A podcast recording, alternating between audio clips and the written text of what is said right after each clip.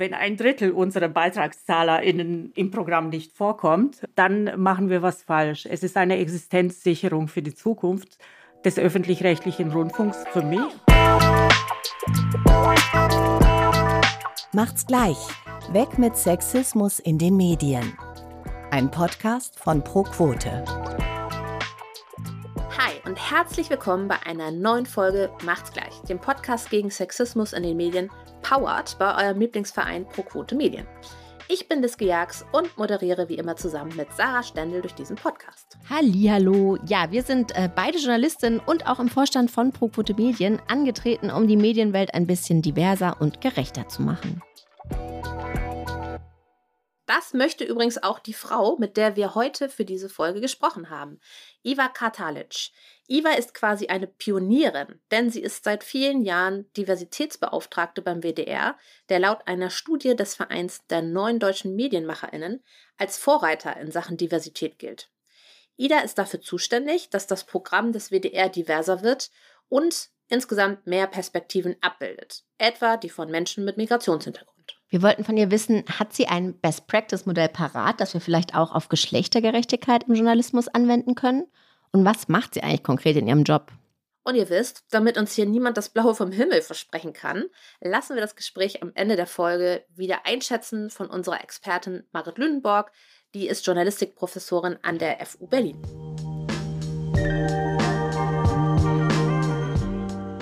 Iva, herzlich willkommen bei Macht's gleich. Wie schön, dass du die Zeit gefunden hast. Danke für die Einladung. Iva, du bist die Beauftragte für Integration und Diversity of Content beim WDR. Und vielleicht kannst du einmal anfangen, uns zu beschreiben, wie sieht so ein Tag bei dir aus? Was macht man in diesem Job?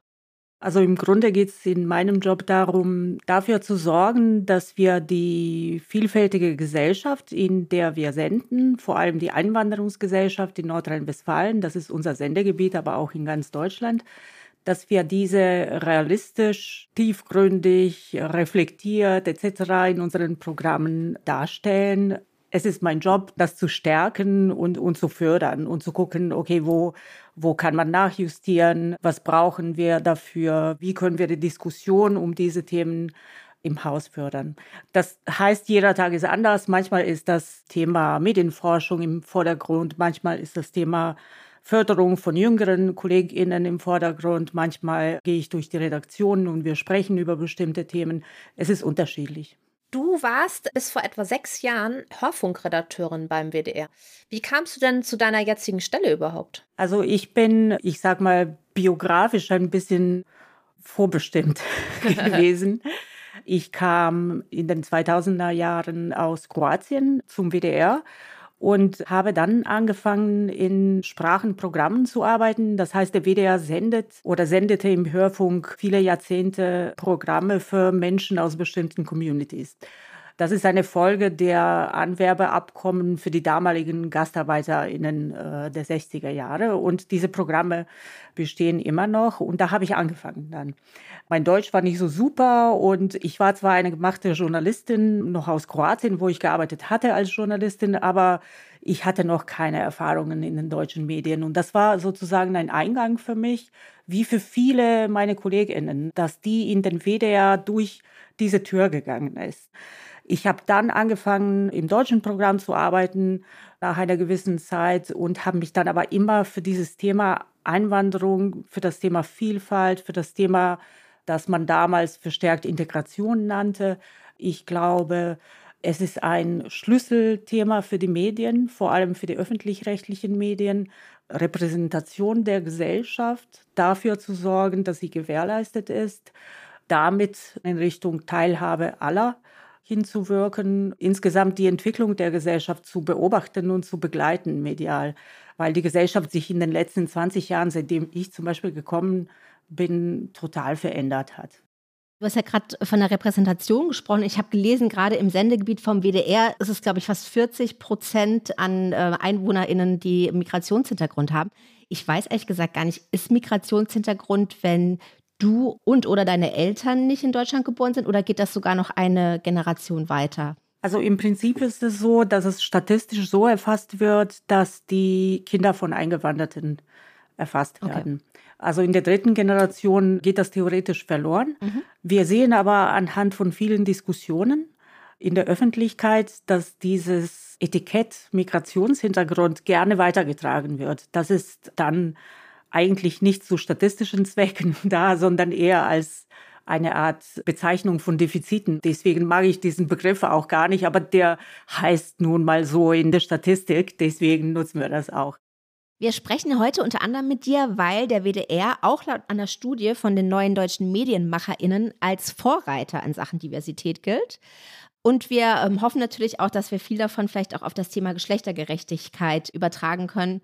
Was macht den WDR aus deiner Sicht zum Vorreiter? Wir waren der erste Sender, der sich dieses Themas angenommen hat, unter den öffentlich-rechtlichen Sendern in Deutschland.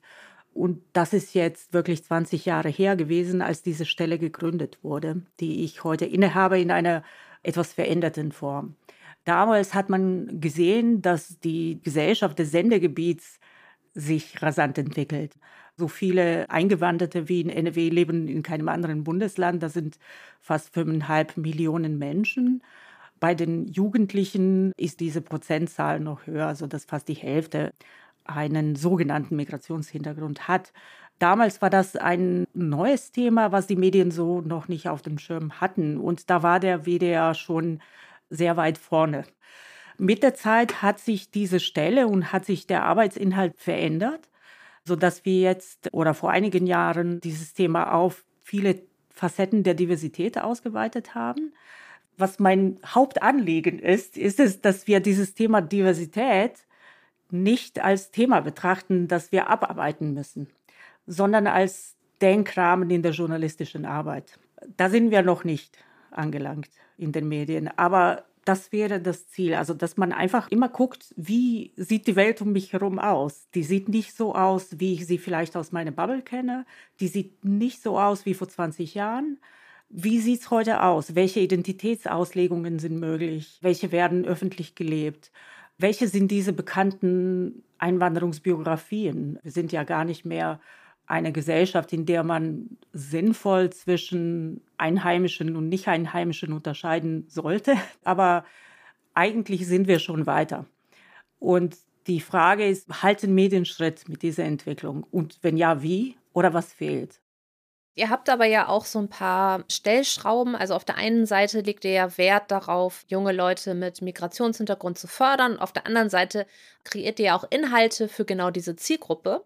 Wenn du das jetzt mal so betrachtest, was davon ist denn wichtiger? Oder braucht es beide dieser Ansätze zusammen für eine echte Veränderung? Ich glaube, es braucht Ansätze von ganz verschiedenen Seiten. Also ein Ansatz ist nicht wichtiger als der andere, weil wir mit dem Thema Vielfalt zu tun haben und das beinhaltet ganz viele Dimensionen. Ich würde sagen, einerseits ist es wichtig, Fachredaktionen zu haben wie WDR 4U, ein Programmangebot, das sich an Neueingewanderte richtet, also an geflüchtete Menschen und Menschen, die neu nach Deutschland kommen. Die haben natürlich ganz andere Themen und Fragestellungen als Menschen, die hier geboren sind und in dritter Generation hier leben.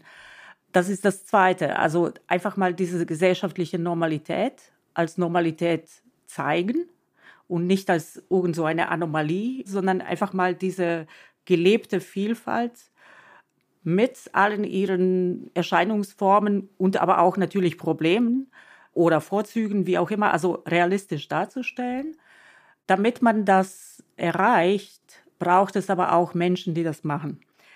Das heißt nicht, dass nur Menschen mit Einwanderungsgeschichte Einwanderungsthemen machen können, aber das heißt, dass Menschen aus bestimmten Generationen, Menschen, die bestimmte Facetten der Vielfalt in sich tragen, Menschen, die bestimmte Hintergründe oder Erfahrungswelten bringen, dass sie Kenntnisse und Wissen über bestimmte Themen und Geschichten haben.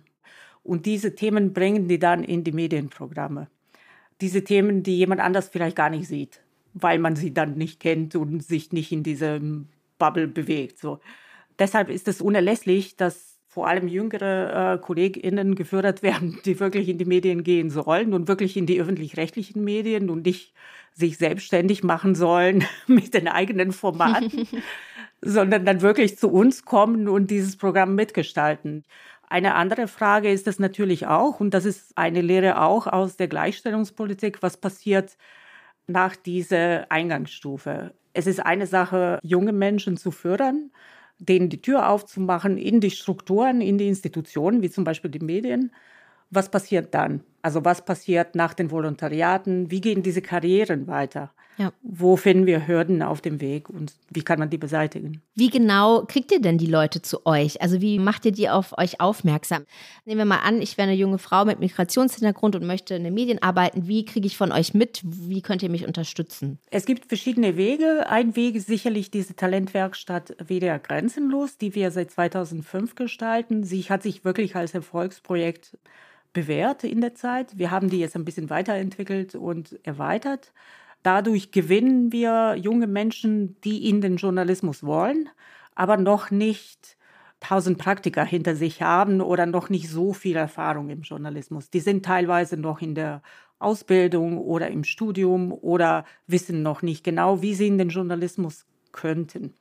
Das ist nämlich ein Problem des journalistischen Berufs, dass viele den Weg dahin nicht kennen.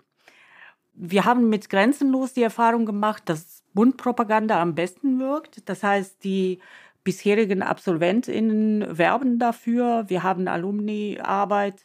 Wir haben ein Mentoring-Programm drangehängt. Das heißt, das Wissen darüber wird weitergetragen, aber ansonsten schreiben wir diese Talentwerkstatt aus. Wir schreiben die auch auf Social Media und in den einschlägigen Plattformen, wo wo sich junge Menschen überhaupt aufhalten. Also es macht weniger Sinn, das auf der WDR-Karriereseite zu schreiben, wo sich keine verirrt, als, als zum Beispiel auf Instagram oder so.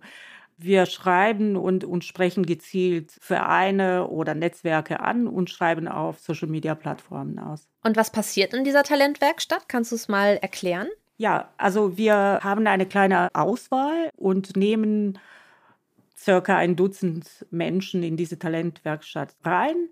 Die bekommen einen Monat lang Grundlagenseminare im Journalismus. Die Ausspielwege werden durchgemacht, Audio, Video und online. Je nach Wissensstand werden sie gefördert.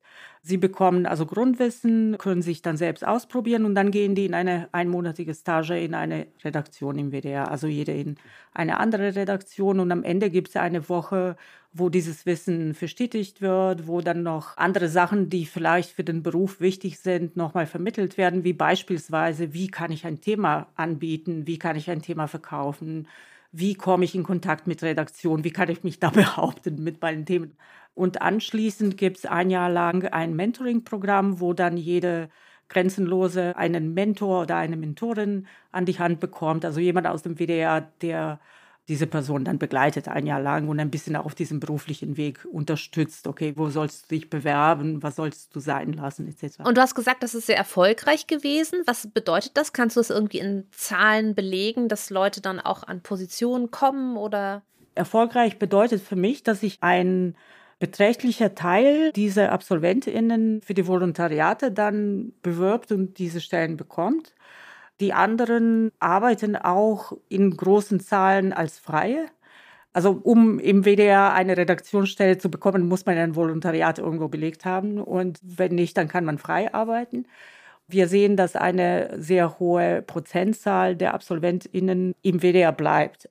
Für die Volontariate haben die eine Wildcard für die erste Auswahlstufe. Das heißt, die können sozusagen die erste Stufe dieses Assessments können die überspringen, weil die eine Auswahl haben sie ja schon hinter sich. Und, und das gilt natürlich als journalistisches Praktikum und zwar als hauseigenes. Deswegen wird das gern gesehen. Wir haben aus den ersten Generationen Menschen, die das jetzt also vor 15 Jahren oder 17 Jahren gemacht haben und die haben tatsächlich Karrieren gemacht, weil die ähm, da ist jemand, der jetzt Korrespondent der ARD in Südosteuropa war dabei. Da ist jemand, eine Kollegin äh, ist Moderatorin, eine andere Kollegin ist auch Moderatorin. Mona Amesian, die jetzt die aktuelle Stunde moderiert, ist auch grenzenlose, etc. Also es gibt sehr viele Namen, die aus diesem Programm kommen. Und deshalb werte ich das als eine gute Sache. Das liegt natürlich auch daran, dass sie wirklich engmaschig betreut werden und dass es so eine eingeschweißte Gruppe immer ist, die das macht. Und das ergibt so ein gutes ja, Gefühl von, von irgendwie Zugehörigkeit auch zum Sender, was natürlich für uns wichtig ist, weil da wird viel reingesteckt und wir wollen äh, sie dann nicht ziehen lassen. Mhm. Ja, vielleicht zum Stichwort Karrieren nochmal. Das ist uns bei ProQuote ja auch immer sehr wichtig gewesen, dass wir sagen, wir wollen nicht nur mehr Frauen überhaupt in der Branche haben, sondern auch Frauen, die in Entscheiderinnenrollen kommen. Wie stellt ihr sicher, dass da eben auch Karrieren möglich sind dann? Auf dieser Eintrittsebene, dem Entry Level, wenn man so will, haben wir sehr gute Zahlen. Diese Zahlen dünnen sich dann aus mit der Karriereentwicklung. Die wichtige Frage ist tatsächlich, wie können die Medien, wie können wir das gewährleisten, dass die Menschen, die jetzt reinkommen, die wir wollen, dass sie dann in die Programmentscheidungspositionen kommen, dass sie also Redakteurinnen und Redakteure werden, dass sie dann möglicherweise auch Führungskräfte werden. Wir haben kurz vor Corona noch ein einen ganztägigen Kongress, so eine Tagung über diese Frage organisiert mit den ehemaligen Grenzenlosen, wo wir sozusagen in der Entwicklung der letzten 15 Jahre diskutiert haben, okay, was hat sich verändert auf dem Weg in die Medien für Menschen, die möglicherweise eine Einwanderungsgeschichte haben oder für bestimmte Diversitätsmerkmale, wenn man so will, stehen. Was hat sich verändert strukturell im Haus? Ich kann sagen, dass sich jetzt dieses Bewusstsein dafür durchgesetzt hat, nicht nur im WDR, sondern wirklich, in, ich würde mal sagen, in allen Medien in Deutschland, dass, dass wir das brauchen. Dass es auch unsere Existenzsicherung ist auf Dauer, weil wir auch wie alle anderen Branchen bald vor einem Fachkräftemangel stehen werden. Und weil wir ja damit zumal in unserem Sendergebiet die Hälfte der jungen Bevölkerung vernachlässigen würden. Also wenn wir die jetzt nicht aktiv willkommen heißen und aktiv für sie werben. Das ist eine Erkenntnis, die ist nicht immer da gewesen, aber die hält jetzt Einzug in die Medienhäuser. Die Frage ist, wie kann man es sicherstellen, dass die Menschen, die gefördert werden am Anfang des Weges, dass die auch in den Strukturen bestehen bleiben? Also, dass sie sich durchsetzen. Ich glaube nicht, dass es reicht, dass die Leute gut sind und irgendwie gefördert werden, sondern es müssen sich die Strukturen öffnen. Das heißt, die Redaktionen müssen dafür offen sein, dass neue Perspektiven reinkommen und die müssen diese Perspektiven wollen. Es wird nicht so wie früher sein, dass man sagt, ja, jeder will im öffentlich-rechtlichen Rundfunk arbeiten in Deutschland. Hm. Um die Leute zu bekommen, hast du ja schon gesagt, dass Repräsentanz total wichtig ist und du dich auch selber angesprochen gefühlt hast, damals äh, quasi vom WDR-Programm. Ihr habt ja auch wirklich ein paar besonders erfolgreiche Sender und Formate, wie zum Beispiel auch Cosmo, das junge europäische Kulturradio vom WDR, oder Podcasts wie Rise and Shine von und über ähm, Viet Deutsche. Du hast auch selber angesprochen WDR for You. Ne? Das ist ja ein Angebot für Geflüchtete in drei Sprachen. Also ihr habt da ja echt äh, schon eine ganze Palette. Uns interessiert, wie entstehen denn solche Formate? Cosmo, das junge europäische Radio oder jetzt Audiomarke, die ist entstanden tatsächlich aus den damaligen Sprachensendungen. Diese wurden dann ausgeweitet mit einem deutschsprachigen Programm auf eine Ganztagswelle. Die hieß damals WDR Funkhaus Europa und wurde dann äh, zu Cosmo umbenannt hat sich dann weiterentwickelt in dem Brand, also in der Ansprache, in der Anmutung und im Konzept. WDR for You sendet seit Januar 2016 und in 2015 haben Teams aus dem WDR im Zuge dieser Situation mit dem Zuzug von Flüchtlingen, die sind einfach in die Flüchtlingsunterkünfte gegangen und mit den Menschen, die da arbeiten, gesprochen und mit den geflüchteten Menschen selbst über ihre Informationsbedürfnisse und technische Möglichkeiten. Und daraus ist die Idee entstanden, ein digitales Angebot zu machen. Die Podcast-Ideen werden natürlich gepitcht von den Autorinnen und Autoren und gemacht. Ich kann sagen, es gibt jetzt im Moment ein Interesse tatsächlich an diesen Themen was ich sehr gut finde. Das spiegelt aber die allgemeine Diskussion in der Bevölkerung in den letzten zwei Jahren, würde ich sagen, dass diese Themen überhaupt so viel Raum in der Öffentlichkeit bekommen. Und dadurch ergeben sich auch sehr viele neue Formate, die sich auch übrigens mit der Zeit ändern und weiterentwickeln. Also ich habe die Erfahrung gemacht, dass noch vor drei Jahren oder zwei Jahren diese Formate ganz anders waren, also thematisch ganz anders aufgezogen, eher so persönlich auf die eigenen Erfahrungen und, und dass man jetzt zum Beispiel mit dem Thema Rassismus, zum Beispiel mit dem Thema Community-Leben zum Beispiel mit Storytelling, Techniken und so weiter ganz anders umgeht und das weiterentwickelt. Also nicht nur im WDR, sondern insgesamt. Und das finde ich sehr gut. Das zeigt mir, dass dieses Thema ja eine gute Resonanz hat und dass sich da viel tut. Hast du da ein Beispiel vielleicht? So vor zwei, drei Jahren gab es sehr viele Podcasts mit Menschen, die sich zusammensetzen und dann über die eigenen Erfahrungen aus der Schule zum Beispiel oder mit der eigenen Familie einfach mal sprechen. Und das finde ich, das musste raus, das musste irgendwie Raum bekommen in der Medienlandschaft, das musste gesagt werden.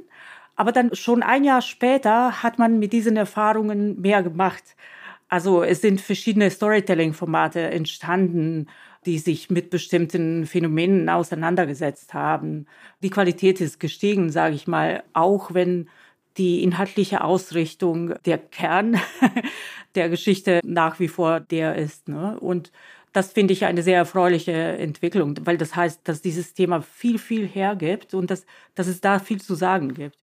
Ich habe so das Gefühl, dass man halt beim WDR so ein bisschen so offene Türen eingerannt werden, wie du jetzt so erklärt hast, ne, mit der Kultur und NRW, dass da halt viele Zugezogene dann waren und das schon so ein bisschen so geschichtlich. Und in anderen Medienhäusern hat man vielleicht selber schon erlebt, dass solche Themenideen auch nicht so einfach durchgewunken werden.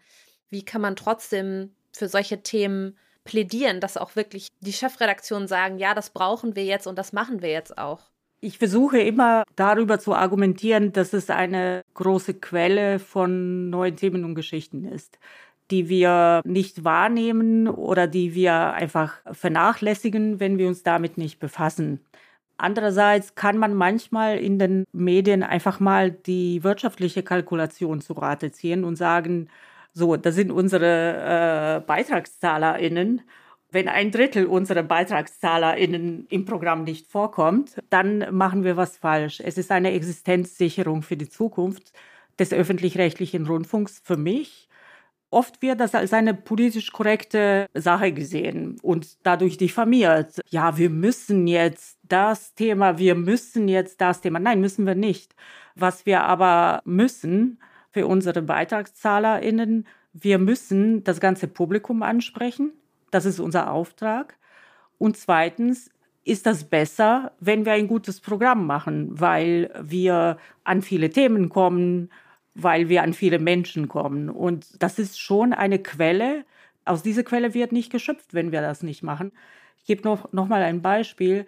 Die ganzen Geschichten der Arbeitsmigration, diese ganze Geschichte der Elterngeneration aus den 60er, 70er Jahren des letzten Jahrhunderts, die ist größtenteils institutionell oder medial nicht erzählt worden. Dadurch ist eine ganze Lebenserfahrung verloren gegangen die für die heutigen Generationen in den Familien, im privaten Kreis eine wichtige Rolle spielt. Und das finde ich sehr schade, weil dadurch sind ganz viele Themen verloren gegangen. Und man sollte versuchen, das nicht nochmal passieren zu lassen. Iva, in einem Interview hast du auch mal gesagt, der WDR habe noch viele blinde Flecken in Sachen Vielfalt. Also, dass zum Beispiel in manchen Studios sich gar nicht der Migrationsanteil der Bevölkerung widerspiegelt. Du meinst wahrscheinlich auch hinter der Kamera, oder? Wie geht ihr vor, um das zu beheben? Die Landesstudios stellen sich diese Frage öfters, weil sie in Regionen senden, die sehr, sehr von Vielfalt geprägt ist und wirklich äh, die Städte Wuppertal, Bochum, Duisburg, Dortmund etc. eine sehr hohe Prozentzahl von Menschen mit Einwanderungsgeschichte haben und auf Einwanderung gebaut sind teilweise. Und wenn das nicht in der Regionalberichterstattung gespiegelt wird, dann fühlen sich die Menschen aus der Region nicht angesprochen. Das wissen wir auch weil wir mit den Menschen ins Gespräch gegangen sind. Also in den letzten zwei Jahren haben wir zum Beispiel eine Reihe von Gesprächen mit Menschen aus der jeweiligen Region organisiert, die dann mit dem Team in den Austausch gegangen sind. Dieser offene Austausch war auch für viele Studios sehr wichtig. Daraus ergeben sich ganz viele praktische Möglichkeiten, die man machen kann. Also eine Sache ist natürlich, Menschen zu suchen, die im Landesstudio arbeiten würden als freie Kolleginnen. Das ist nicht immer so einfach weil jüngere JournalistInnen mit Einwanderungsgeschichte oder ohne lieber in die größeren Städte gehen. Das zeigt die Erfahrung leider. Das Zweite ist aber auch, wie erweitere ich meine Netzwerke als Autorin im Landesstudio? Also mit wem gehe ich ins Gespräch, wenn ich nach O-Tongeberinnen suche, wenn ich nach ExpertInnen suche? Wir versuchen eine äh, Datenbank von vielfältigen ExpertInnen zu pflegen, wo sich die Kolleginnen und Kollegen bedienen können, wenn man ein Interview führen will. Das Zweite ist aber auch, mit welcher Brille gehe ich an die Arbeit? Wir machen viele Diskussionen zum Thema Berichterstattung in der pluralen Gesellschaft. Also was heißt das für mich als Autorin? auf die Gesellschaft zu gucken. Wer ist wir in meiner Berichterstattung? Wie suche ich meine GesprächspartnerInnen aus?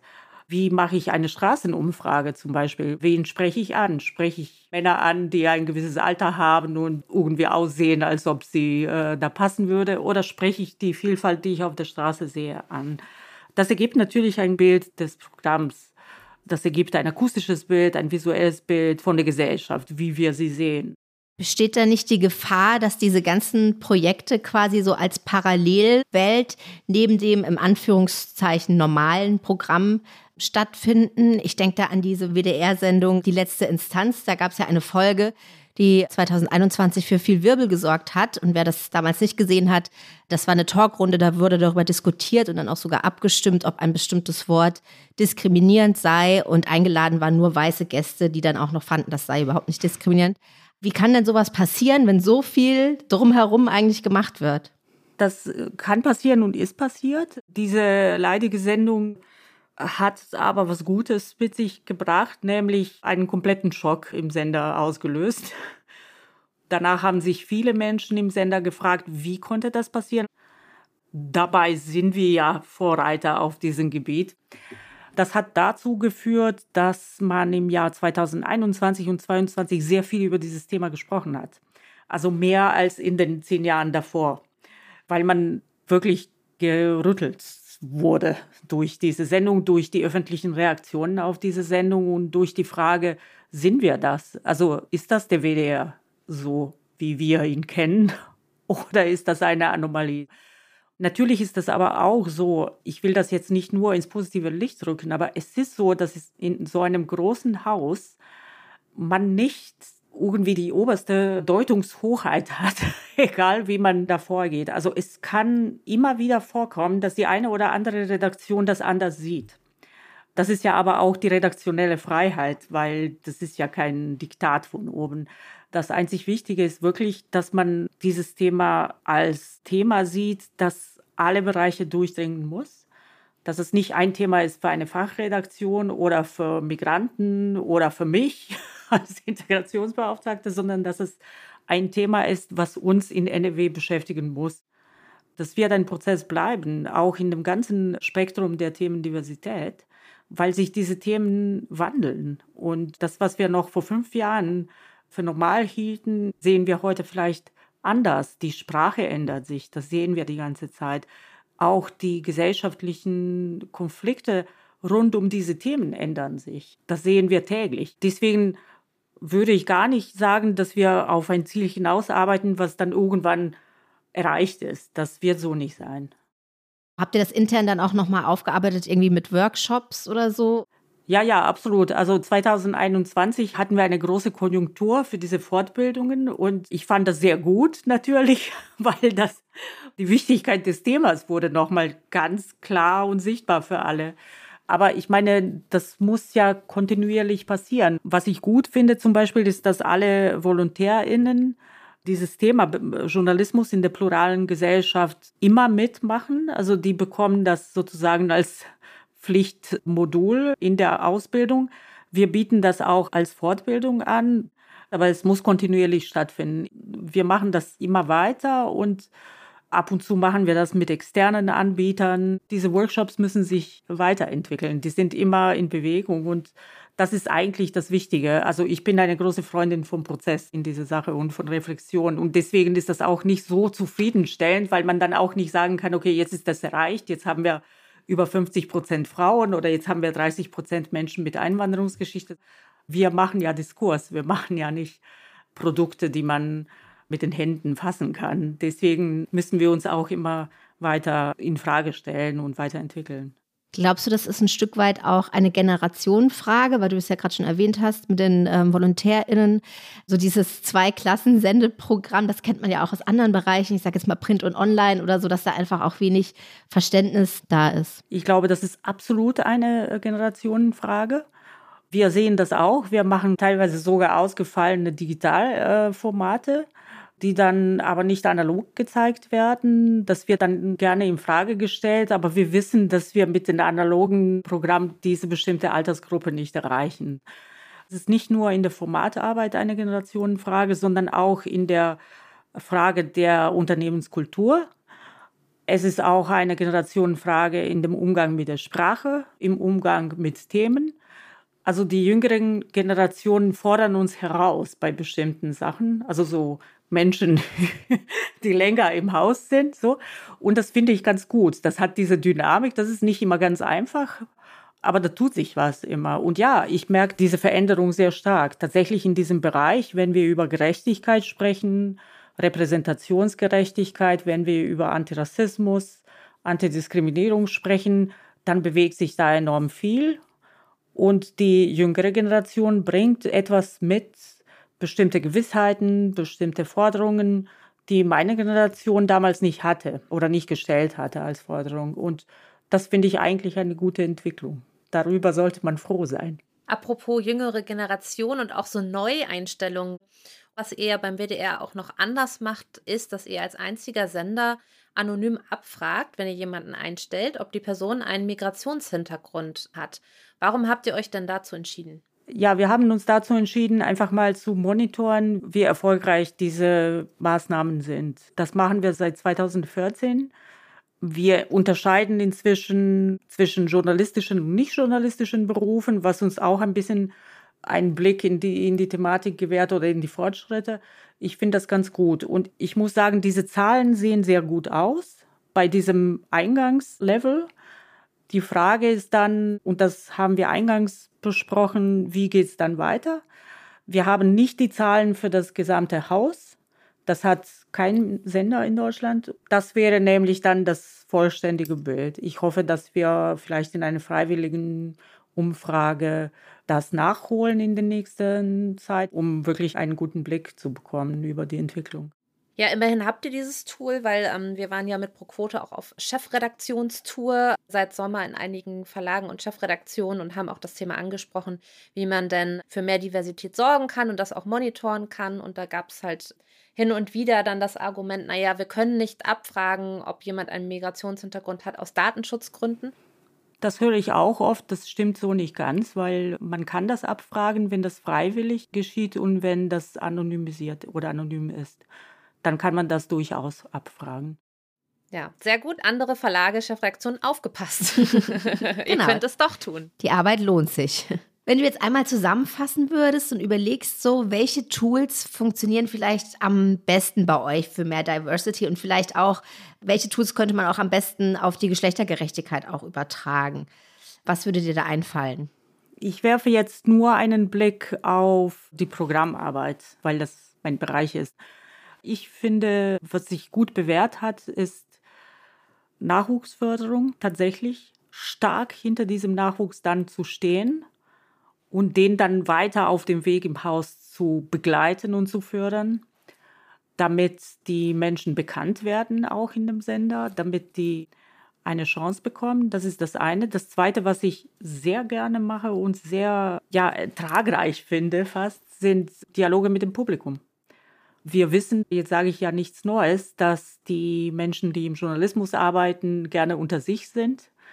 Vielleicht Menschen wie sich kennen und aus der eigenen Blase nicht so sehr sich herauswagen. Und es ist immer ein Erlebnis, wenn, wenn man in diesen Dialog geht das ist manchmal so ein heilsamer Schock erstmal für die Redaktion, aber dann ist das gut, einfach mal zu sehen, okay, wer sieht meine Programme eigentlich und was denken die Menschen über mein Programm?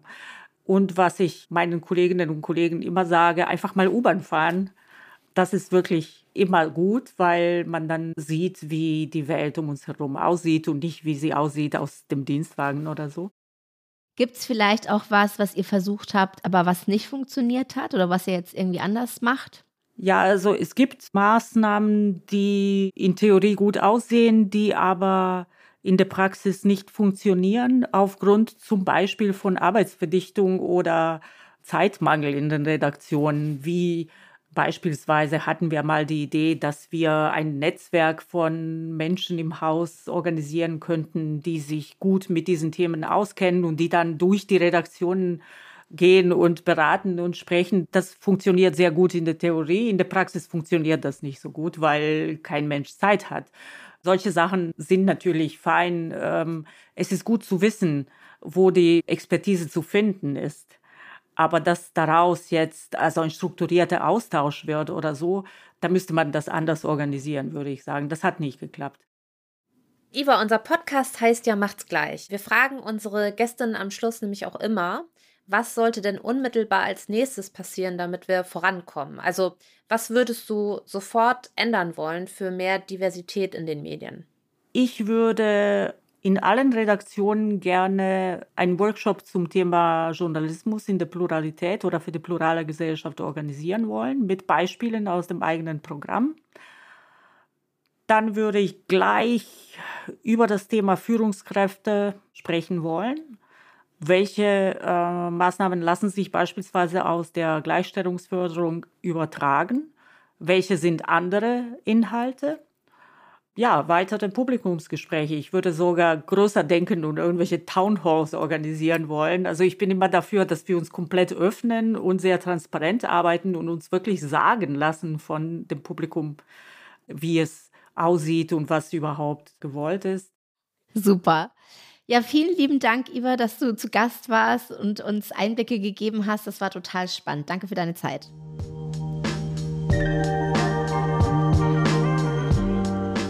Ja, klingt schon so, als würde der WDR einiges richtig machen in Sachen Diversität. Aber ist das eigentlich auch nachhaltig?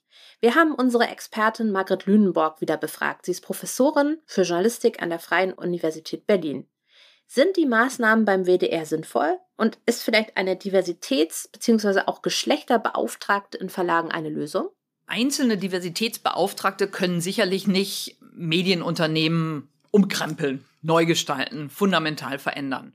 Ich glaube, das Potenzial besteht darin, wirklich eine kritische Stimme im Haus zu haben. Eine kritische Stimme, die immer wieder auch dafür verantwortlich ist, etwas fies in die Wunden hineinzupieken, darauf hinzuweisen, wo Defizite sind, darauf hinzuweisen, wo blinde Flecken bleiben, wo was nicht gut gelaufen ist. Das ist ein undankbarer Job unter Umständen, aber es ist ein in die Organisation hineingeholte Kritik und Kontrolle des eigenen Arbeitsprozesses. Und damit kann das ein wenig Sand in Getriebe und auch sozusagen ein Inkubator von Veränderung mit sein. Wir schimpfen ja immer viel darüber, aber sind die deutschen Medien beim Thema Diversität wirklich noch so rückständig oder, naja, bilden sie eben nicht doch noch die aktuelle Mehrheitsmeinung der Bevölkerung ab? Wie dringlich ist also unser Diversitätsproblem? Ich glaube, es ist unbestritten, dass Journalismus in den digitalen Medienumgebungen an Autorität, an legitimer Bedeutung zu sagen, was wichtig ist, systematisch verliert. Daneben sind vielfältige andere Sprecherpositionen entstanden, die Journalismus umgehen, die manchmal Journalismus sogar überflüssig machen können. Wenn Journalismus als legitime Stimme von Gesellschaft langfristig Autorität haben will, dann muss er die differenzierte Vielfältigkeit von Gesellschaft systematisch in den Blick nehmen.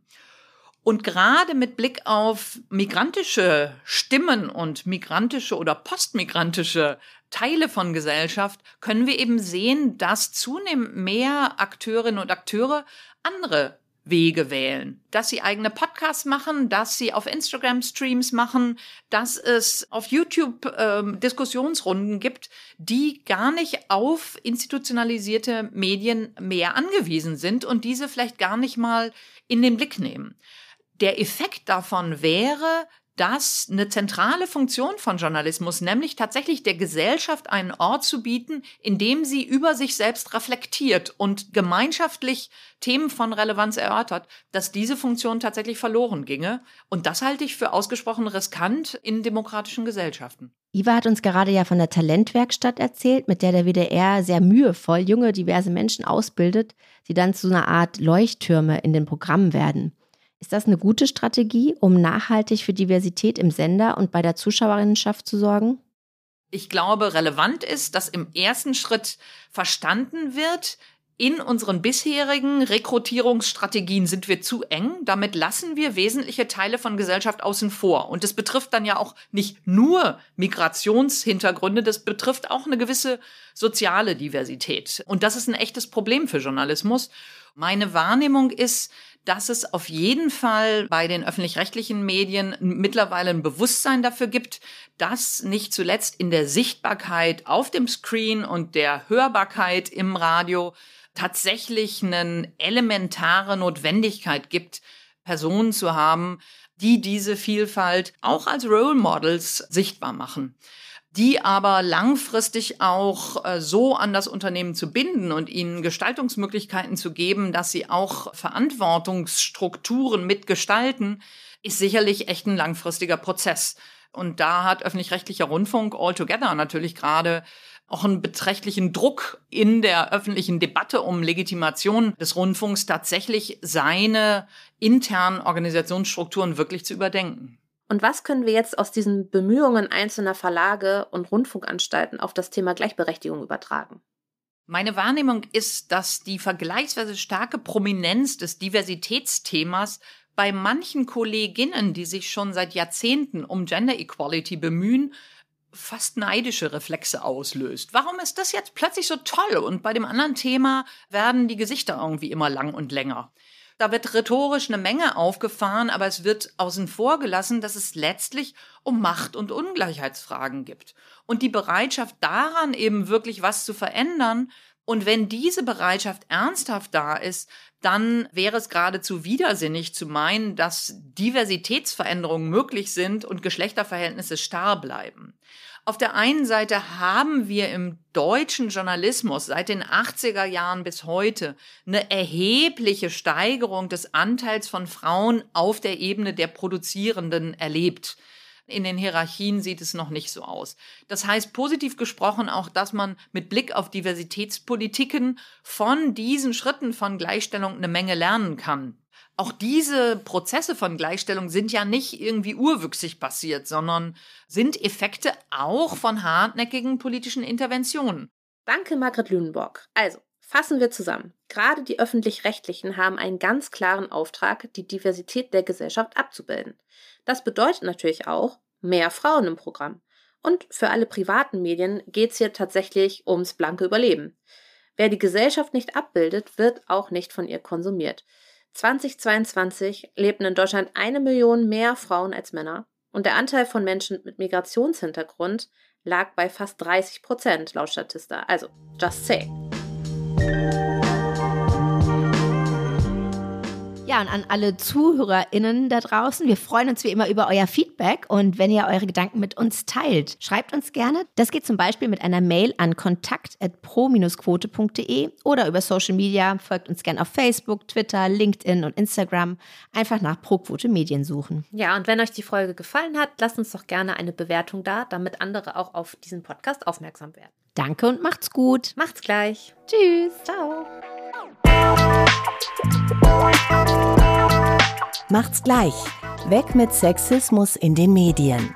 Ein Podcast von ProQuote, gefördert vom Bundesministerium für Familie, Senioren, Frauen und Jugend, produziert von Pool Artists.